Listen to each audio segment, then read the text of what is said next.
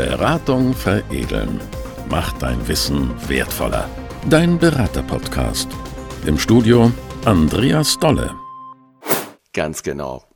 Ja, und auch heute geht es wieder um das Thema Beratung veredeln, macht dein Wissen wertvoller und zwar im Kontext der Unternehmensattraktivität. Denn ich habe ein Interview geführt mit Ralf Hype und Ralf Hype ist der Geschäftsführer der Firma Match IT. Was macht Match IT? Match IT bringt IT-Unternehmen und Investoren zusammen. Und das ist sehr spannend, denn ein Investor investiert in Organisationen, die für ihn, für seine strategischen, für seine operativen Ziele interessant sind. Und Ralf Hype bringt beide Seiten zusammen. Und wir haben über ein Thema gesprochen, was natürlich sich mit dem Thema Attraktivität eines Unternehmens beschäftigt. Das heißt, wie muss eigentlich eine IT-Organisation heute denken und sich aufstellen, um erfolgreich zu sein? Und da geht es natürlich um das Thema Beratung, um das Thema Unternehmensattraktivität, um das Thema Wissen. Aber wir haben ähm, darüber gesprochen, wo steht eigentlich zurzeit der IT-Markt? Und im IT-Markt, so Ralf Hype, herrscht ein Kampf ums Überleben. Warum? Weil natürlich der Unternehmer im IT Kontext immer mehr die extremen Veränderungen erlebt, die so naja, sich schon seit den, seit den letzten Jahren ankündigen. Das Thema Digitalisierung stellt Anbieter vor immer neue Herausforderungen. Und das bedeutet, dadurch, dass zum Beispiel Innovationszyklen immer kleiner werden und Mittelständler, große Unternehmen, kleine Unternehmen investieren müssen, um im Rahmen ihrer Geschäftsmodelle in der Zukunft attraktiv sein zu können, äh, muss etwas passieren. Es muss etwas anders sein, als es heute ist. Und dieser Wandel, mit denen sich die IT-Unternehmen beschäftigen müssen, bietet auf der einen Seite Chancen, auf der anderen Seite natürlich auch die Aufgabe, die Herausforderung, im eigenen Unternehmen etwas anders zu machen. Das ist natürlich etwas, wo wir auch immer sagen, guck hin, die Identität deiner Mitarbeiter, deiner Organisation und das, was du draußen zeigst, muss anders sein. Spannend war, wie Ralf, Ralf Halb auf dieses Thema schaut und ich wünsche euch jetzt äh, spannende Erkenntnisse äh, durch und äh, im Rahmen dieses Interviews und bin gespannt, was für Impulse für euch dabei ankommen. Also in diesem Sinne, viel Spaß beim Zuhören. Ja, Herr Sie, Sie haben gerade ja noch einmal ein Stück weit den Rahmen beschrieben, aus welcher Welt kommen Sie. Ähm, Match IT steht für wir bringen ähm, IT-Unternehmen und äh, Investoren zusammen und damit geht einher ja auch ein Stück weit ähm, eine Verantwortung für die, die Sie vermitteln oder zusammenführen, der zu mhm. sein, äh, der, de, den der Investor will. Und da haben Sie ja als, als Experte in Ihrer Branche einen einen sehr reflektierten Blick darauf, nämlich den Blick darauf, wer muss eigentlich äh, oder was muss eigentlich ein Systemhaus in Zukunft sein. Ich will aber äh, unser Interview mit der Frage beginnen, ähm, welche ähm, Herausforderungen sehen Sie denn heute? Wo drückt es so, so die Menschen oder die Unternehmen, die Sie äh, vermitteln? Was beschäftigt die am meisten? Wo tut es denn am meisten weh zurzeit? Mhm. Ja, gute, gute und eine große Frage, denn ähm, ja, wo, wo, wo fange ich an? Was sind die Herausforderungen? Also viele, ähm, sage ich mal, mittelständische Systemhäuser, und wenn ich sage mittelständisch, dann meine ich so in einem Rahmen von zwei Millionen bis 50 Millionen Jahresumsatz. Da gibt es in Deutschland roundabout 7000 Unternehmen, das ist also ein sehr breiter IT-Mittelstand, äh, kämpfen durchaus ums Überleben. Ähm, das erstaunt vielleicht auf den ersten Blick, äh, wenn man ja sieht, dass der IT-Markt unter dem ganzen Stichwort äh, Digitalisierung ja immer noch enorm am Wachsen ist und der Bedarf eher zunimmt. Ähm, auf der anderen Seite ähm, befindet sich der IT-Markt hier äh, doch auch in einer Phase der Konsolidierung. Das heißt, viele der IT-Unternehmen sind so in den 90er äh, Jahren gegründet worden. Das heißt, die äh, Eigentümer äh, sind jetzt so 50 plus, die sogenannten Silver Ager. Äh, viele davon denken über das Thema äh, Nachfolge nach und sehen auch, dass es gar kein so einfaches Thema ist. Das ist ein, ein großer Treiber für Veränderung in den Markt und für Konsolidierung. Ähm, zum anderen ähm, sehen wir, dass viele eben dieser mittelständischen Unternehmen äh, im Schnitt eher so unter 100 Mitarbeiter sind. Das heißt, es sind keine großen Unternehmen. Ähm, sie haben auch keine so großen Investitionsmöglichkeiten. Und wenn man dann betrachtet, dass im IT-Sektor die die Innovationszyklen eigentlich immer, immer kürzer werden.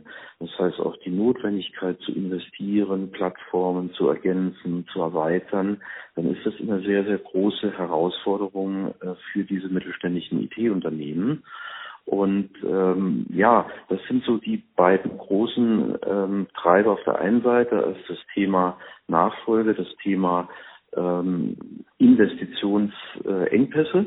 Und auf der anderen Seite äh, sieht man dann natürlich die ähm, neuen Herausforderungen oder die neuen Chancen, die die Digitalisierung auch mitbringt. Mhm. Ähm, aber ähm, das bedeutet für die Unternehmen auch, äh, dass sie ihr Geschäftsmodell hinterfragen müssen. Mhm. Das heißt also, ja, mhm. ja. Ja, Sie geben ein spannendes Stichwort, nämlich schon, äh, dass natürlich auch mit diesem Wandel, mit dieser Veränderung auch ähm, Chancen verbunden sind, die mhm. äh, man wahrscheinlich greifen muss, wie das so mit Chancen ist. Aber ähm, was sind so die, die Chancen, die aus Ihrer Sicht so im Rahmen dieser großen Veränderung für die IT-Häuser entstehen? Mhm. Also zum einen ist natürlich die, die Chance, ähm, dass die Nachfrage nach IT Services äh, dramatisch zunehmen wird. Denn mhm. das Thema Digitalisierung äh, bedeutet ja letztendlich, dass die IT immer weiter vordringt in die betriebliche Realität, in die Geschäftsprozesse. Das heißt, damit gibt es natürlich auch äh, für die Unternehmen, äh, die in der Lage sind, ähm, die Geschäftsmodelle seines Kunden äh, zu verstehen, ähm, hervorragende neue Möglichkeiten. Das setzt aber auch voraus, dass die IT-Unternehmen in der Lage sind, solche Veränderungen auch umzusetzen. Ja. Das Stichwort die Geschäftsmodelle des Kunden zu verstehen bedeutet ja mhm. vielleicht auch, dass ähm, ähm, Sie haben gesagt, das Thema IT wird immer präsenter in den Unternehmen. Das bedeutet, ähm, dass auf der einen Seite die, die Affinität, die Verbindung, dass das okay damit äh, oder das zu einer Realität des Tagesgeschäftes zu machen, das ist die eine Seite. Aber Geschäftsmodelle des Kunden zu verstehen, bedeutet ja vielleicht auch, dass ähm, damit Fluch und Segen verbunden sind. Denn auf der mhm. einen Seite haben Sie ja eine Unternehmeridentität heute in den IT-Systemhäusern oder eine Identität in den mhm. IT-Systemhäusern, wo sich der Experte noch als Experte versteht. Aber wenn Sie sagen Geschäftsmodelle verstehen, resultiert daraus ja auch etwas anderes, nämlich vielleicht auch eine andere Rolle. Was, äh, was empfehlen die Systemhäusern, wenn man, wenn Sie so auf diesen auf diesen Weg hinweisen, mehr aus der Perspektive der Geschäftsmodelle des Kunden zu agieren? Mhm. Also zuerst einmal, glaube ich, muss man das überhaupt lernen, in Geschäftsmodellen zu denken. Und das ist in IT-Unternehmen ähm, heute, Stand heute, äh, sicher noch nicht eine Selbstverständlichkeit. IT-Unternehmen denken in Infrastrukturkomponenten, in Hardware, in Software.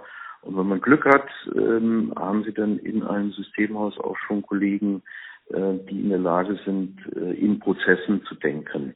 Ja, dass sie dort äh, Kollegen finden, die schon ähm, auch Geschäftsmodelle analysieren können, äh, geschweige denn Geschäftsmodelle ähm, neu gestalten oder verbessern können.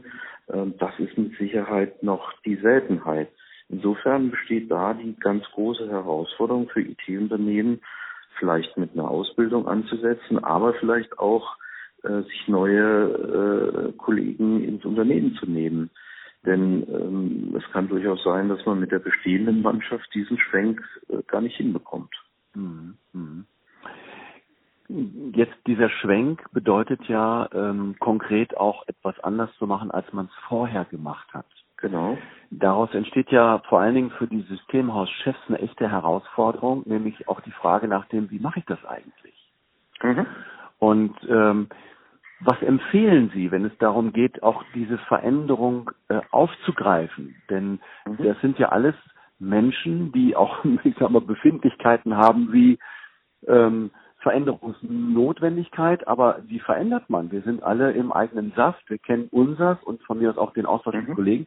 Und wenn man eine Veränderung mhm. will, ist das ja auch mit, mit Etappen verbunden, ne, die gar nicht so einfach sind. Was empfehlen Sie, wenn es äh, darum geht, auch sich wirklich dieser Veränderung zu stellen? Sie haben gesagt, Ausbildung ja. ist das eine, aber was, was, was haben Sie noch so an, an, ähm, an hilfreichen Tipps, die, die wichtig sind für Systemhauschefs? Mhm. Ja, also ich glaube schon, äh, dass ich auch als Systemhauschef mich vielleicht nochmal äh, auch theoretisch ein Stück weit damit beschäftigen muss, was ist denn ein Geschäftsmodell, äh, wie kann ich Geschäftsmodelle darstellen, welche Methoden gibt es dafür. Ähm, ich kann mich auch mit neuen methodischen Ansätzen beschäftigen, wie zum Beispiel Design Thinking, was ja äh, durchaus im IT-Sektor auch ähm, verwendet wird. Also mhm. erstmal eine Offenheit für neue Ansätze und Methoden, das ist wichtig. Äh, dann auch äh, sicher eine Schulung der, der Mitarbeiter in solchen Themen. Und äh, letztendlich glaube ich auch, ähm, wird das nicht ausreichen, ähm, weil das ist nur, ich sage mal, Theorie und Methodik. Ähm, Wenn es darum geht, äh, Geschäftsmodelle zu durchdringen, ähm, ist natürlich auch äh, eine gewisse Erfahrung äh, gefragt.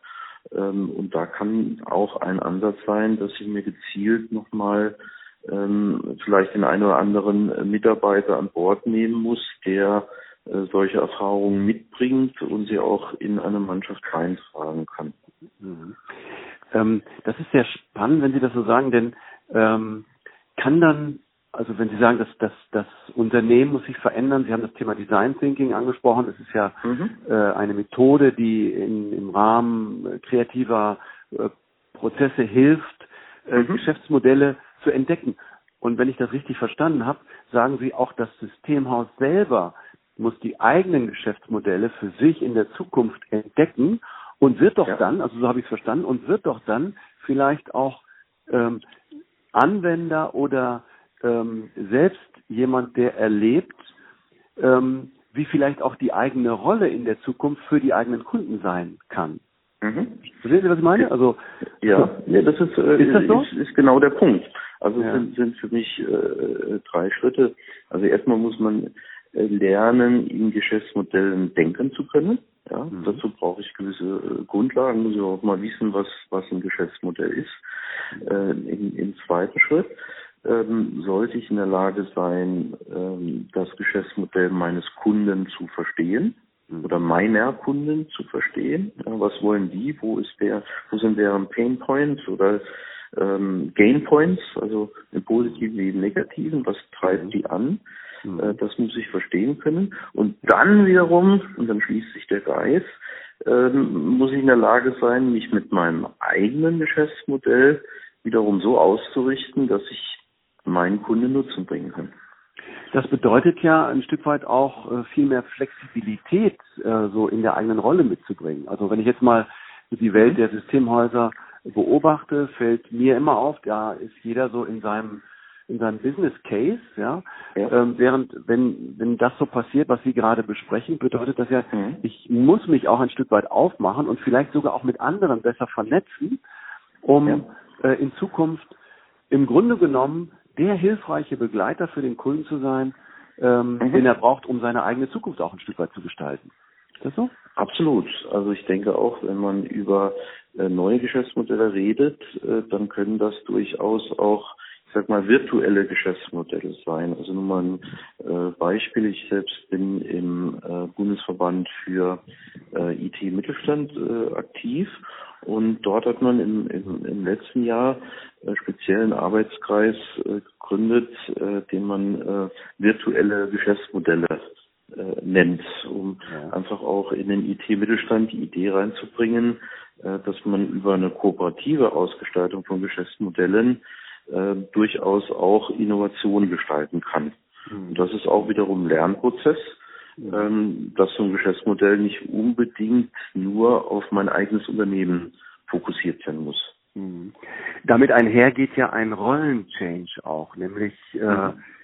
Sie haben es vorhin mal gesagt, welche Mannschaft habe ich und, mhm. und können die diesen Weg überhaupt mitgehen?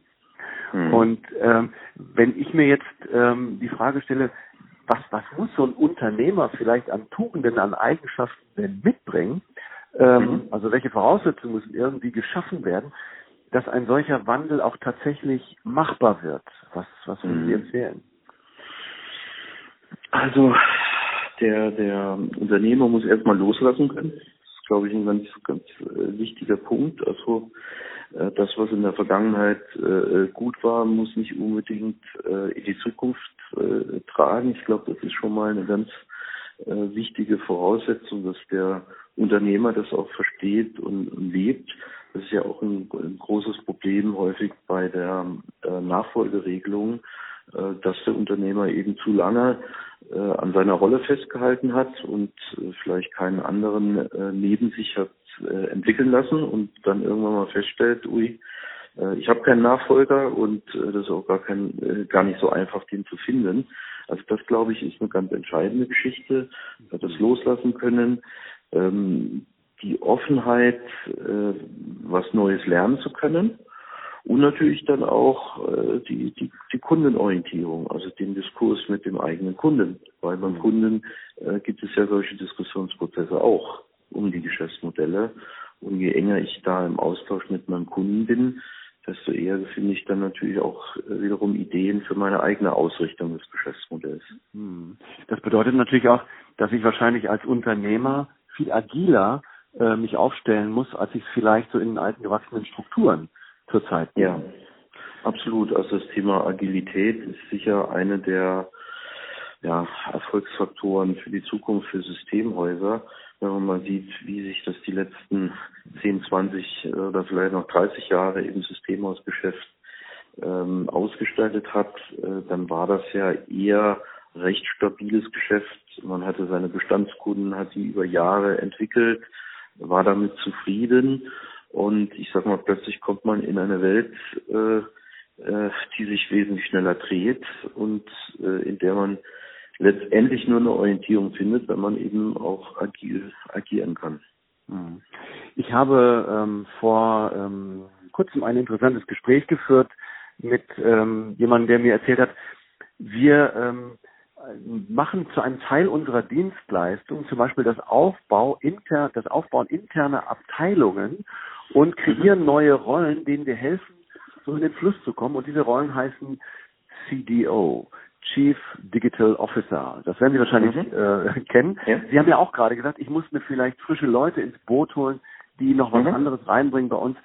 Und ich fand das sehr spannend, dass Sie gesagt haben, darauf konzentrieren wir uns, weil Sie sich dann natürlich auch die Leute, die Strukturen ähm, heranziehen, die, äh, die Sie später auch in Begleitungs- und Beratungsprozessen mit unterstützen. Ähm, mhm. Was sind so, was sind so, äh, so interessante und gute Ideen, die so bei Ihnen ankommen, die vielleicht so gerade spontan äh, parat sind, während wir hier so im Interview sind? Ja, Ideen in, in, in diese Richtung. Ähm, sagen wir mal so, es, es, äh, die, die, die Grenzen verschwimmen letztendlich auch zwischen IT und Anwendung. Mhm. Ähm, was, was ich zum Beispiel sehe, ist, dass immer mehr ähm, Anwendungs- oder Technologieunternehmen äh, sich auch wieder IT dazukaufen. Ja, mhm.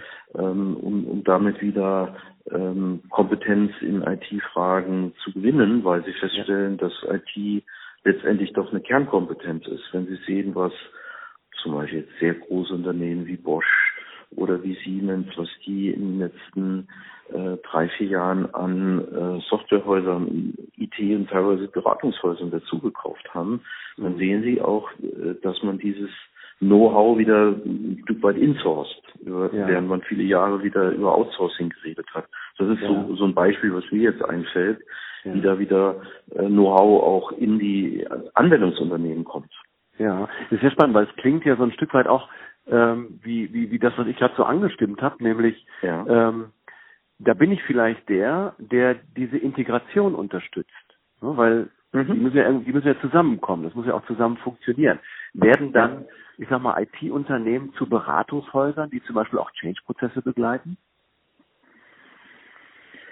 Ja, wobei da bin ich bin ich einfach in Teilen eben ein bisschen bisschen skeptisch, ne, weil dieser Change äh, von dem reinen äh, Fokus auf IT-Komponenten, vielleicht auch noch Prozesse, äh, hin zu äh, den Geschäftsmodellen, das ist natürlich schon ein großer Prozess. Insofern würde ich mir wünschen, dass IT-Unternehmen auch stärker zu Beratern für ihre Kunden werden.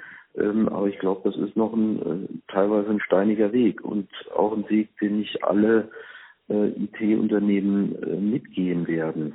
Mhm. Ähm, denn ein weiterer Aspekt in, in dem IT-Markt haben wir jetzt gar nicht so angesprochen, äh, ist natürlich auch die fortschreitende Konsolidierung, ähm, dass auch wiederum äh, viele kleine äh, IT-Unternehmen, die vielleicht jetzt nicht so die Kreativität aufbringen, entweder vom Markt verschwinden, weil es sie nicht mehr gibt, oder weil sie äh, vielleicht dann auch äh, am Ende des Tages äh, von Wettbewerbern aufgekauft werden. Mhm. Also diesen Trend, den erkennt man natürlich sehr stark im Moment. Mhm. Dieses aufgekauft werden hat ja äh, ist ja auch verbunden mit Fluch und Segen. Das ist schön, ne? Vielleicht für den mhm. Unternehmer. Es ist ja. manchmal nicht so schön für für die Mitarbeiter äh, oder mhm. umgekehrt, ne? je nachdem aus welchem Kontext.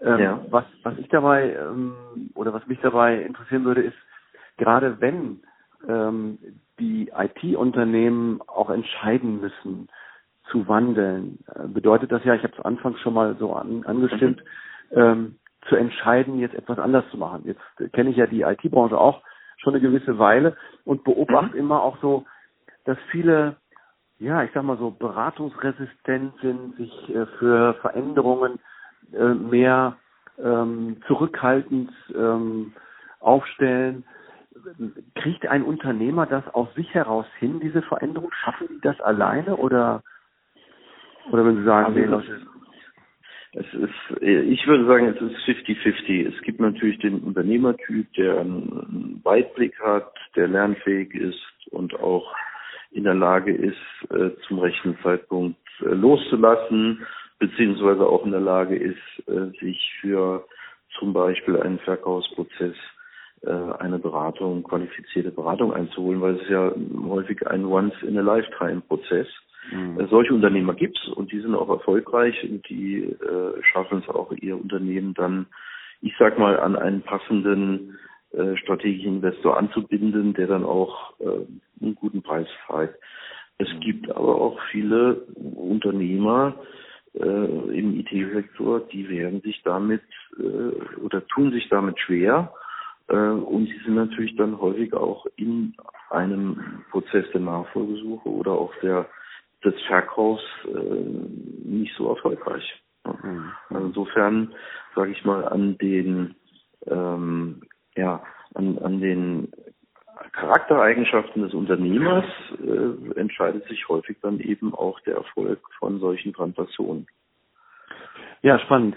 Ähm, jetzt mal angenommen, die, äh, die Unternehmer, die, ähm, die diesen Wandel gestalten wollen, ähm, ergreifen die Initiative, kommen in den Veränderungsprozess und, und stellen sich diese Herausforderung.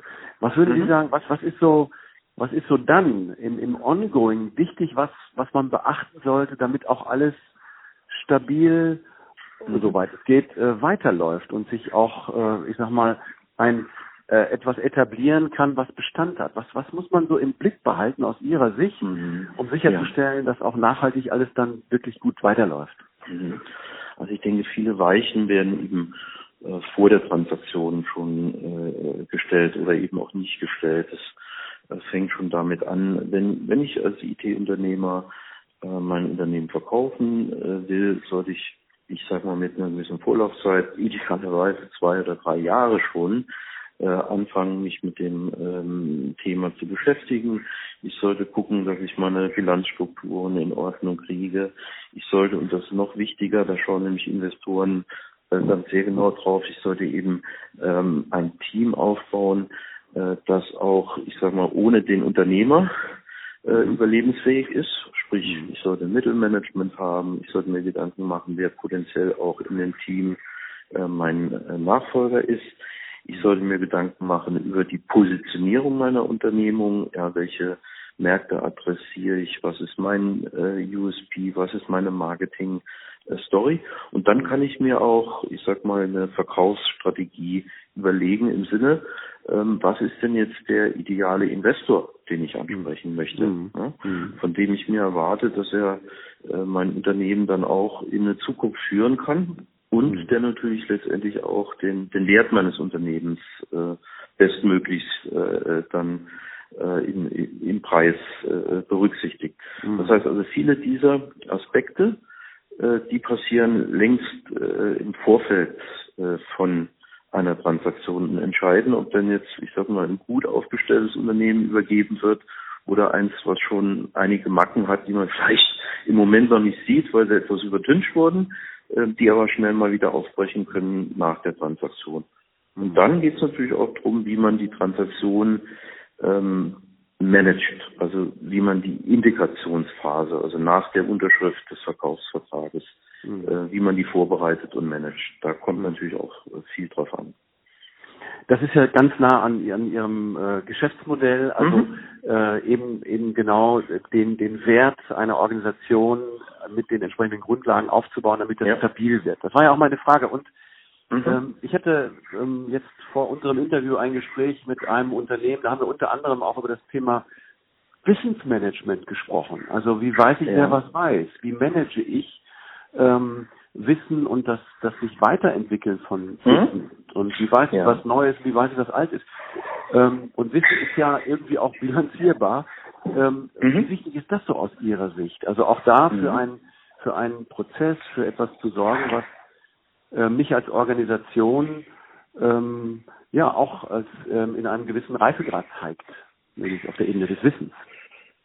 Genau, also das äh, Reifegrad ist sicher sicher ein gutes äh, Stichwort. Ähm, das ist auch etwas, auf das dann Investoren äh, sehr genau schauen. Äh, wie ist denn der Reifegrad der ähm, Unternehmung? Gibt es etwas wie standardisierte Prozesse? Äh, gibt es äh, Regeln? Ähm, all das ist ja mehr oder weniger schon Wissensmanagement. Ähm, wo ich immer so ein bisschen skeptisch bin, ist so dieses äh, äh, rein theoretisch abgehobene Wissensmanagement.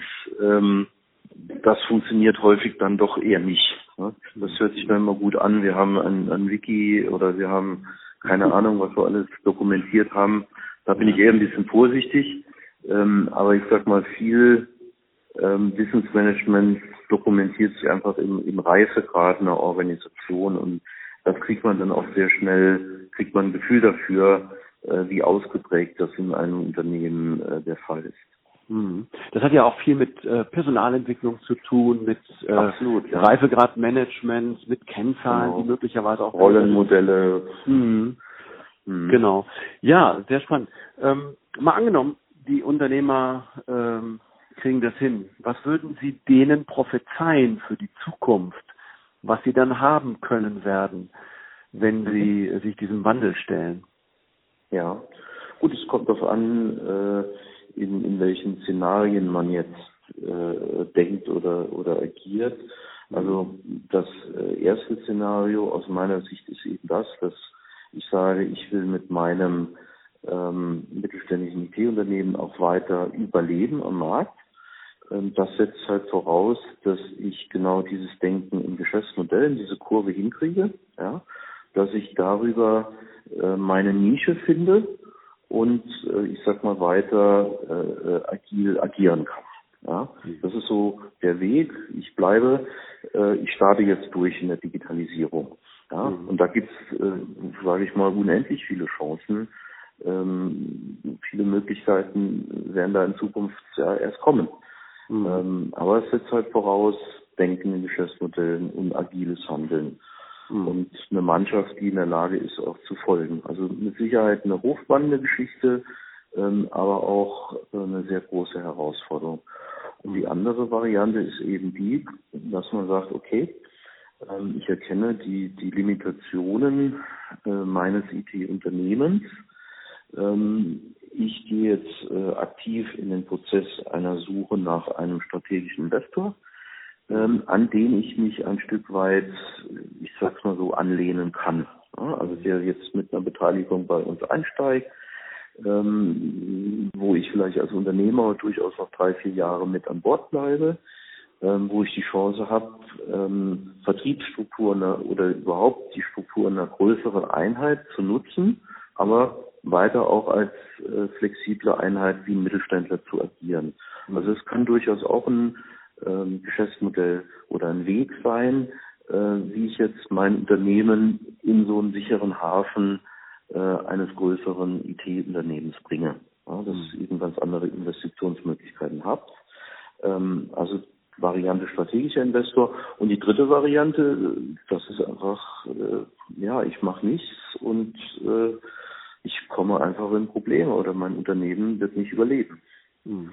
Diese Variante äh, gibt es äh, in der Realität eben auch und teilweise sogar immer mehr. Also mittlerweile äh, gibt es auch im IT-Sektor äh, Insolvenzen. Das ist kein, kein Tabuthema mehr. Also ja. wenn ich mich nicht richtig jetzt positioniere, ein weiter so gibt es eigentlich nicht mehr. Mhm.